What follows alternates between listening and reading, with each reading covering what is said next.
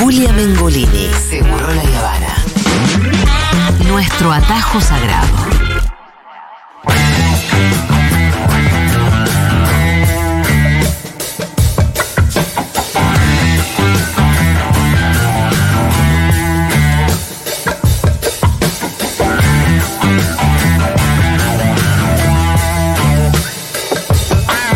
Estamos en verano, pero los negociados, la megaminería, el cambio climático, la corrupción, no se toman vacaciones. No, de hecho, están a full. Escúchame, y por eso lo trajimos de regreso a nuestro querido Quique Viale. ¿Cómo va, Quique? ¿Cómo andan? Muy bien, contentos de verte. Bueno, sí, yo también tenía ganas de volver. ¿Cómo ¿eh? anda la michoneta? Muy bien, ¿eh? River está ganando. Ganamos. Mira, 0-0, 1-0, 2-0, 3-0. Esos son los cuatro partidos de River. O sea, ¡Qué vamos- bien, River! Vamos subiendo. ¿Vos sos de River, no? No, pero qué bien, Ah, me bueno, por. bueno. Claro. Yo quiero que ganen todos. Necesitamos más gallinas acá, porque son todos bosteros. Che, ¿cómo hace cuando uno juega contra otro? No pueden ganar los dos. Ay, no me hagas eso. Gane, gane independiente. Como Ted Lazo que dice ganemos o perdamos o empatemos. Ah, cierto que en el fútbol hay empate también. Ted Lazo que viene de dirigir fútbol americano, por eso el chiste. Bueno, y hay de todo. ¿eh? Sí, Hay muchísimo, todo, ¿eh? Kiko, y te vimos por Jujuy. Sí. Y te vimos muy activo en redes. Estuvimos, estuvimos ahora, fuimos con una comitiva muy interesante, porque la, la organizaba Tomás Araceno, que es un artista muy reconocido en el mundo, un argentino, un tucumano, muy reconocido, que ya había hecho una actividad hace dos años en el Triángulo del Litio, sería, pero en el, en el lado, en las salinas grandes en, en Jujuy, que es esa salina que ahora está muy de moda, que van muchos... Te ¿Las vas que y van desde Purmamarca? Exacto. Y haces un juego de así Exacto. de perspectiva y te agarra, parece que tu novio O te, te, está pones, agarrando. o te pones así como en el disco de León Gieco de desenchufado. También tenés esa que es, claro, esa a, a dos horas de Pumamarca. Dos horas porque hay que cruzar eh, una cuesta muy grande, te vas a 4.000 metros. Bueno, genial. ¿Qué problema puede haber en esa salina? Eh, no, la- el problema es que ahí hay litio, ¿no? Que es el mineral Ese no sería un problema. No, bueno, El problema es sí. qué hace con el. Claro, bueno. El, el- el problema es que esto que no estaba, que tenía, tiene una historia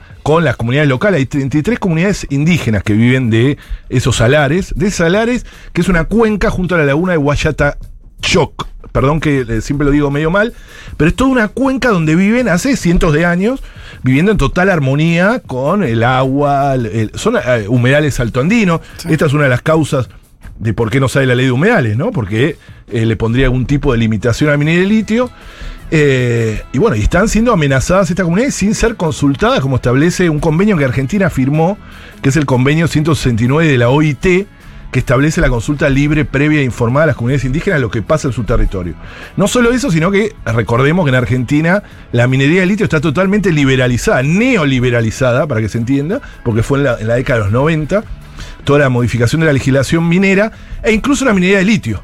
¿no? La minería de litio está absolutamente liberalizada, tiene el código de minería eh, establecido en la década de los 90, la modificación que tuvo Sí, la ley. antes, antes de que se hablara de litio siquiera. Exacto. Antes que se hablara, nosotros teníamos con Pino, recuerden que yo laburé con Pino, Pino Solanas, teníamos varios proyectos de ley para convertirlo en un mineral, en un recurso estratégico, que eso establecía eh, sacarlo de esta Sí, un régimen especial. Un régimen especial por lo que es, ¿no? Es, eh, recordemos también que el litio es el mineral estrella para lo que se llama la transición energética, porque es la que tiene las baterías para poder pasar de los combustibles fósiles a energías limpias. Todas esas contradicciones son parte de eso. Sí, que las energías limpias igual requieren de. eh, Explotación. de Sí, ya no se le dice más, tipo. exactamente, por eso ya no se le dice más limpia, sino se le puede decir renovables o, o que no queman Que son más combustibles eficientes fósiles. también. Son más eficientes y no queman combustibles fósiles en el momento de la eh, de, de la- Del uso. del uso, pero sí en el, En el proceso en de el proceso de la minería, todo eso se quema mucho combustible fósil y se quema también y se generan muchos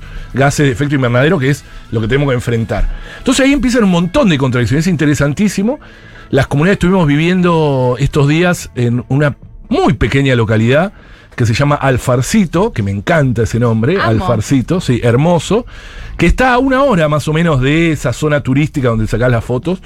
Eh, te tenés que meter para adentro, obviamente, de Ripio. Desconectada es un pueblo de 70 habitantes, pero que se llenó. Se llenó porque vinieron de las, estas eh, 33 comunidades, vino un montón de gente y se hizo un encuentro enorme. Estaba todo copado el pueblo. Eh, dormíamos obviamente en, en- en- en los pequeños lugares que había. Eh, pero que también estaba Tomás Araceno y su equipo, que insisto, es uno de los, eh, si lo googlean lo van a ver, es uno de los eh, artistas más sensacionales que tiene Argentina en el mundo, muy reconocido. Eh, bueno, estaba Maristela Esbampa, había un Qué montón de locura lo que referentes. Eh, sí, Tomás Aracena es impresionante, muy, muy reconocido.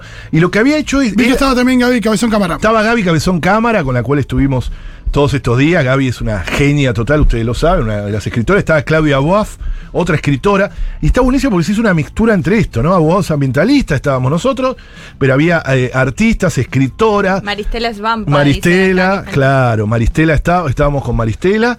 eh, y ese mix es sensacional. Y bueno, y Tomás Araceno.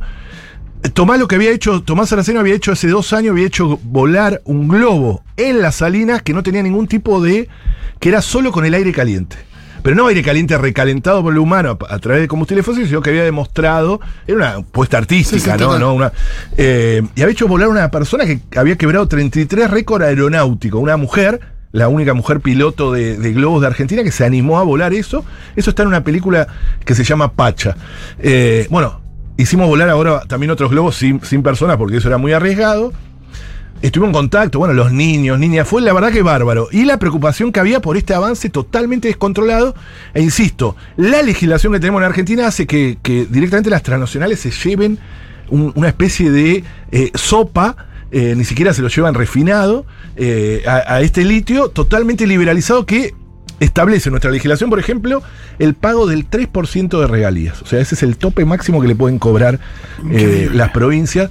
En Chile, incluso antes que, no, no a, a Boric, sino antes, ¿saben cuánto cobran? La, el- el- la- es lo mismo, eh, acuérdense que el triángulo del litio es Chile, Argentina y Bolivia, Sí. es la segunda reserva mundial de litio, donde están poniendo el ojo todas las... eh, Bolivia claro, se queda en principio con el 100%. Bolivia lo nacionalizó, exacto. El que acaba de nacionalizar también el litio Zimbabue. es, no, es México, a través de López Obrador. Eh, en Chile el 40% le cobra. Y acá el 3. Y acá Acá el 3. Menos. Acá- En realidad es menos porque eh, yo siempre lo cuento, pero es así. Cuando ponen el tope es el 3%, hacen un artículo nuevo. Porque dicen, no, nos quedamos, es mucho 3%. Y aclaran que es ese 3% se calcula a valor boca de mina, que le deducen los costos de flete de producción y queda lo que paga ahora, por ejemplo, Barrick Gold en Veladero, que es 1,8%. Así que Y además. eh, Regalamos litio. Y además, ¿cuánto declaran? Además de lo que declaran, que es lo que hay, o sea, esto no es una suposición, sino que hay causas judiciales ¿Cómo eh, se llama la abiertas. eh, ahora se, me- se me van a acordar, sí, Livent. Livent, yo me Beldent. Livent, procesada por subfactura. O sea, ni siquiera para pagar eso hacen las cosas bien. O sea, dicen que de- declaran menos de lo que realmente sacan y exportan, porque muchas veces es declaración jurada. ¿no? Esto sí, ¿se acuerdan? El, Simple declaración. Exacto, Pino gritando, esa simple declaración jurada porque es así. Era así, y ese escándalo que decía Pino sigue en la actualidad sin modificarle ni un ápice. Por eso están desesperados, están viniendo directamente de los países. Y es una transición energética, además, que nos convierte nuevamente en zona de sacrificio. ¿O no? América del Sur, una transición energética que no es la nuestra, porque no es para nosotros transformar, sino para que nos convertimos en una zona de sacrificio ahora en el altar de la transición energética del norte.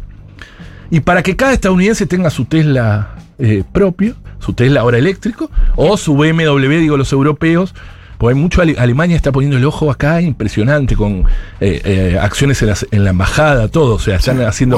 Hubo un intercambio la semana pasada entre Grabois y el embajador de, en, en las redes. El por efecto esto. escaloneta, no entendía nada. Claro, No, claro. debe ser que nos, les gusta. No, no debe tener nada que ver. No, recordemos no. que la jefa mayor de. ¿Cómo se le dice a- en Estados Unidos? La jefa mayor del ejército. Sí, eh, la comandante Eh, jefe. Sí, tiene un nombre que siempre lo recordamos. Ah, la, la vi cuando hablaba. de- cuando habló del litio. cuando habló del O sea, litio con de las pocas que habló, de las cuando vino acá, dijo que nosotros vamos a proteger la libertad sobre el litio. No sé, cualquier cosa, No. litio.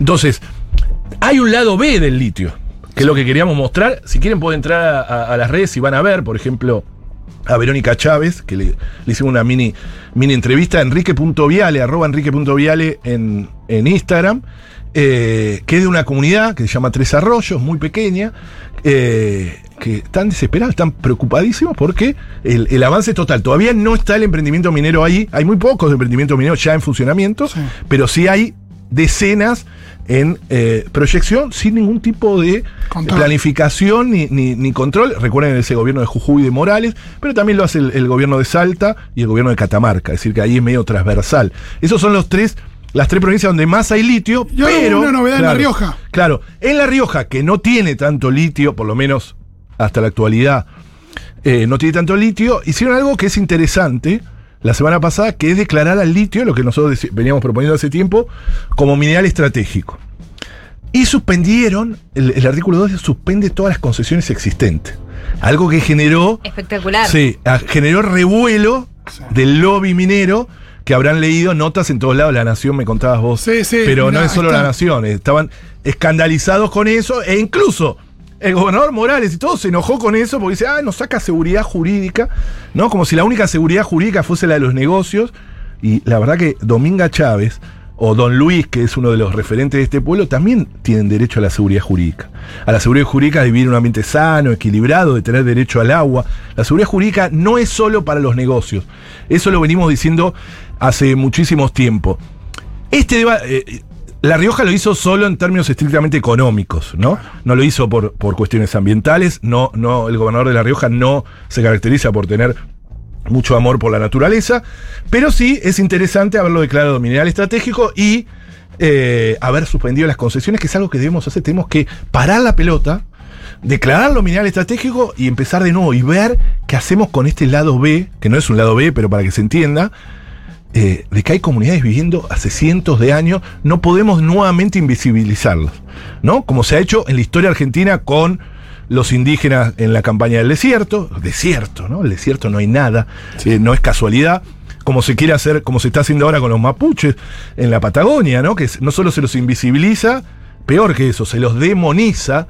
Eh, justamente ayer hubo una se intentó a, través de algunos medios de una campaña de demonización a partir del incendio en el, en el hoyo, diciendo, sacando un panfleto que era viejo, una vieja foto de un panfleto berreta hecho por servicio, para echarle la culpa de eh, los incendios que está habiendo en el hoyo ahora. Ah, mira, justo eran no, ellos. Mira, ¿podés claro. creer? Pero no, eh, esa opereta también en, en, a- este, en arroba Enrique Vial la pueden ver en, en Twitter, van a ver la opereta cómo está armadita, la levanta Infobae, después quién la levanta, Patricia Burrich. Obvio. Eh, Es increíble cómo está todo funciona en tándem, sí. Es en tándem. Mira, acá, acá yo me, me llamó la atención, te iba a preguntar porque Sí. vi una nota en La Nación el otro día, el 12 de enero. Sí, Dice, una medida sobre el litio puso en alerta a la industria increíble. y temen impacto en las concesiones. Increíble. no, pobre. La Cámara Argentina de la Construcción reaccionó con preocupación a una iniciativa que avanza en el norte argentino. Es terrible. Es terrible porque La idea de plantear algo como algo completamente negativo. Total, total. Por eso es muy importante, bueno, lo que, lo que hicimos en este encuentro en Jujuy, me parece que es disputar sentidos. ¿No? Sí. ¿Para qué queremos un proyecto minero? ¿Para qué lo necesitamos? Si lo necesitamos para el desarrollo de nuestro país. Sí, ¿qué vamos a hacer con las cosas que se van dando ahí? Es interesante cómo las comunidades indígenas hablan de complementariedad también, ¿no? El concepto de complementariedad, que algún día vamos a hacer una columna sobre eso, ¿no? Que no es de confrontación, sino de complementariedad. eh, y cómo hablaban del agua como mucho más valioso que el litio, ¿no? El agua vale más que el litio, que esa frase en realidad era del oro, había nacido así, ahora más que el litio. Entonces, ¿Qué tenemos que hacer como sociedad ante esto? Primero visibilizarlo, decirle, ojo que acá hay gente viviendo hace mucho tiempo de una manera totalmente armoniosa con los salares, con sus ecosistemas, con esos humedales altoandinos, y no invisibilizarlo en el altar eh, del desarrollo del país que ni siquiera es real. Eso es lo peor. Son las grandes transnacionales eh, que se están llevando los minerales. Sí, son, son dos cosas a solucionar. Por un lado, la, la situación de esas personas en ese lugar frente a una posible explotación eh, minera y que y analizar el impacto ambiental de esa explotación y los posibles beneficios y que esos beneficios sean realmente valiosos para el país. Pues si, si vos asumís un costo, afectás al ecosistema, afectás a las, a las familias que viven ahí y además no ves un mango, Eh, el- el- ¿qué es lo que pasa hoy? Claro. Es el peor de los eh, escenarios. Además de la regularización, eh, ¿hay alguna posibilidad de que se explote el litio de manera nacional? Bueno, en realidad, bueno, le- lo que yo contaba, López Obrador lo hizo, eh, nacionalizó el litio en, en México, en Bolivia también, la lógica es, es distinta, con unas dificultades. En Argentina la legislación, o sea, no podemos dar ese debate porque estamos lejísimos de eso. Porque nadie se anima a tocarle una coma a la legislación minera como venimos proponiendo hace tanto tiempo, ¿no? Porque ahora ahí ya el debate sería otro. Bueno, ¿hasta, hasta cuándo? ¿Para qué serviría ese litio también? ¿Para nuestra transición energética? No, es 100% exportación. ¿No? Porque alguno me puede contar, bueno, tu celular, no sé qué, no, no, es el celular del norteamericano, es el celular de... Sí. A ver, la lógica es esta, nosotros estamos cuestionando los modos de vida imperial, como decimos, eso es medio académico, pero modo de vida imperial que tienen lo- lo- los pueblos del norte, ¿no? Que consumen más de lo que ellos mismos producen, muchísimo más, en base a la sobreexplotación de los recursos naturales del, del sur, o de la naturaleza del sur.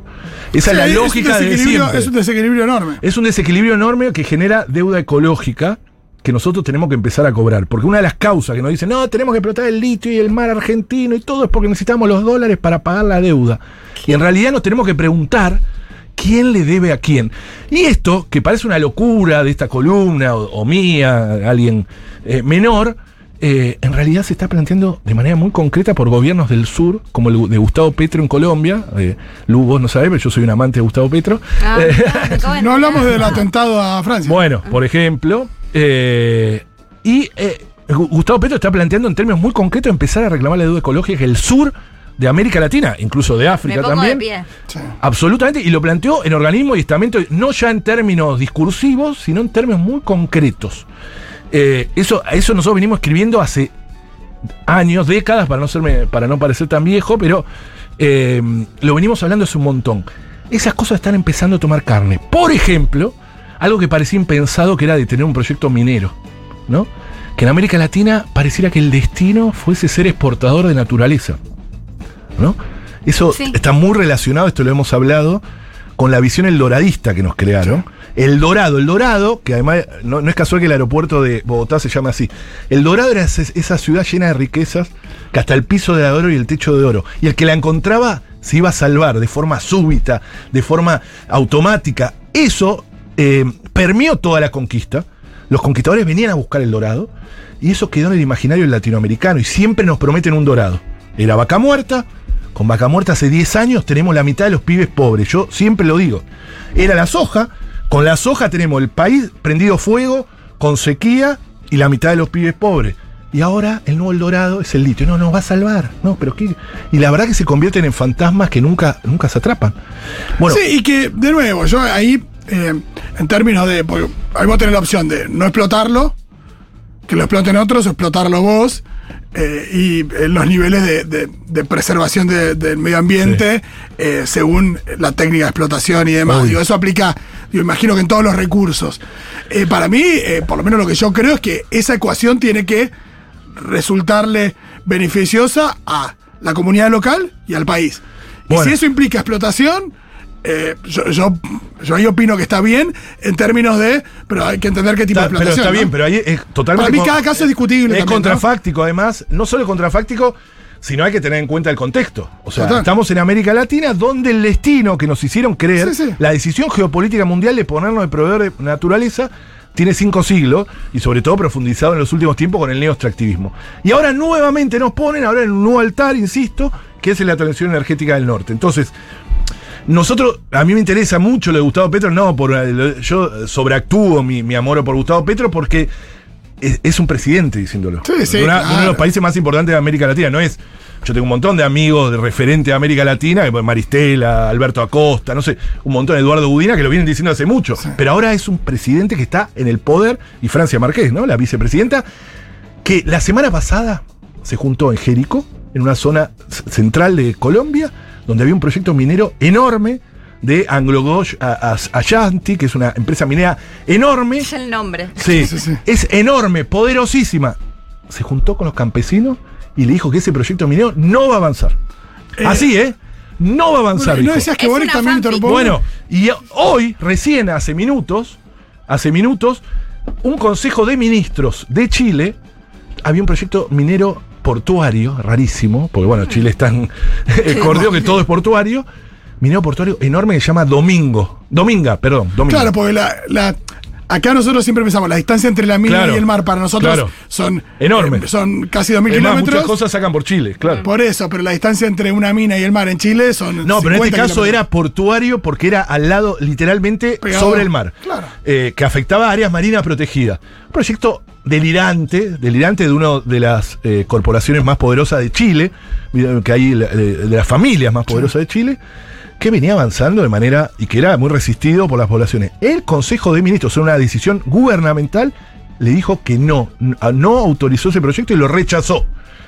Esto rompe un poco ese falso consenso que había en América Latina de que eh, no eh, se puede detener un proyecto minero. Genial. ¿Vieron? Es genial porque empieza a generar eso de que hay una posibilidad de hacerlo de otra manera. Antecedentes. De pensar, exacto. Y nos da a nosotros, los ambientalistas, que siempre nos, nos- Sí, esperanza. nos trata, no solo esperanza, sino nos da verosimilitud. Claro. O sea, porque ¿qué nos decían? Legitimidad, verosimilitud de que no estamos tan locos lo que decíamos que esto. Y tampoco la verosimilitud nos la da la sequía más grande de la historia que estamos viviendo. Que eso seguramente hablaremos en la próxima columna.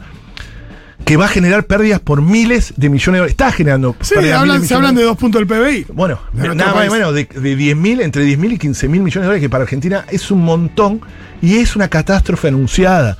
O sea, ahora se quejan los mismos que provocaron esto, más allá del cambio climático global, que tiene su responsabilidad muy grande, pero también un país devastado que se comió 8 millones de hectáreas de bosque nativo a partir de la soja transgénica en nuestro país.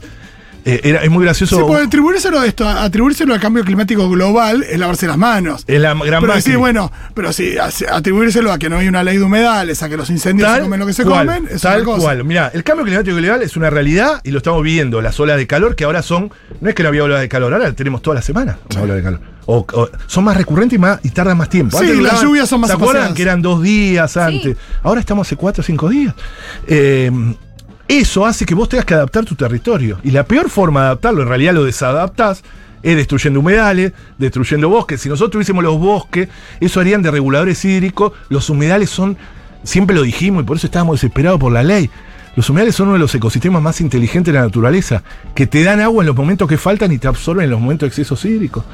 Era muy gracioso porque uno de los que salió a, a- a- a- preocuparse por la sequía es un diputado, Jorge, eh, Jorge que lo llama Vara, de Corrientes Sí.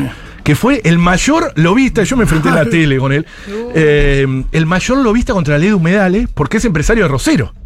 Sí. Y ahora, ahora está desesperado por la sequía, que sus acciones hicieron que se acentúen los efectos de la sequía. Y es increíble, eh, a mí, a mí me desespera el tema de la sequía, porque está generando y va a seguir generando el aumento en los precios de los alimentos para los sectores populares. Ya mismo, las frutas y verduras tienen un... un- un- y Sí, vos por lo el hablás agua con que se utiliza, lo hablás- por el no, riego. Claro, lo hablas con los propios... eh, no tenés que ser un técnico, hablalo con el verdulero. Y preguntá como cuando preguntan en el mercado central por qué la lechuga está a mil pesos el kilo. Y es porque la sequía. Te lo Por, el agua de riquera. Eso Claro. es algo tangible. Tangible, lo tenemos, el cambio climático está acá. No quiero ser desesperante. Entonces, hay muchas esperanzas. Lo vimos, Petro, Chile.